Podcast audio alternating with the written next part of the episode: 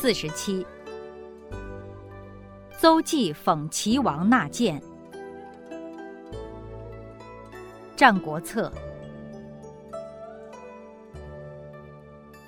邹忌修八尺有余，而形貌异丽。朝服衣冠，窥镜，谓其妻曰：“我属与城北徐公美。”其妻曰：“君美甚，徐公何能及君也？”城北徐公，齐国之美丽者也。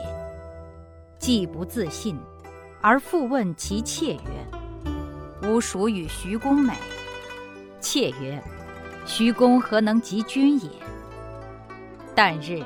客从外来，与坐谈。问之客曰：“吾与徐公孰美？”客曰：“徐公不若君之美也。”明日，徐公来，孰视之，自以为不如。窥镜而自视，又弗如远甚。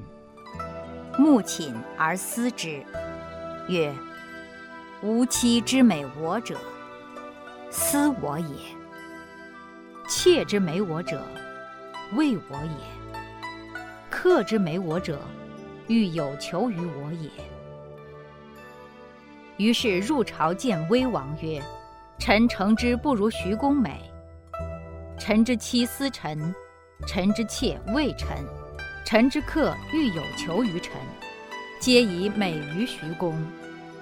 今其地方千里。”百二十城，公父左右，莫不思王；朝廷之臣，莫不畏王；四境之内，莫不有求于王。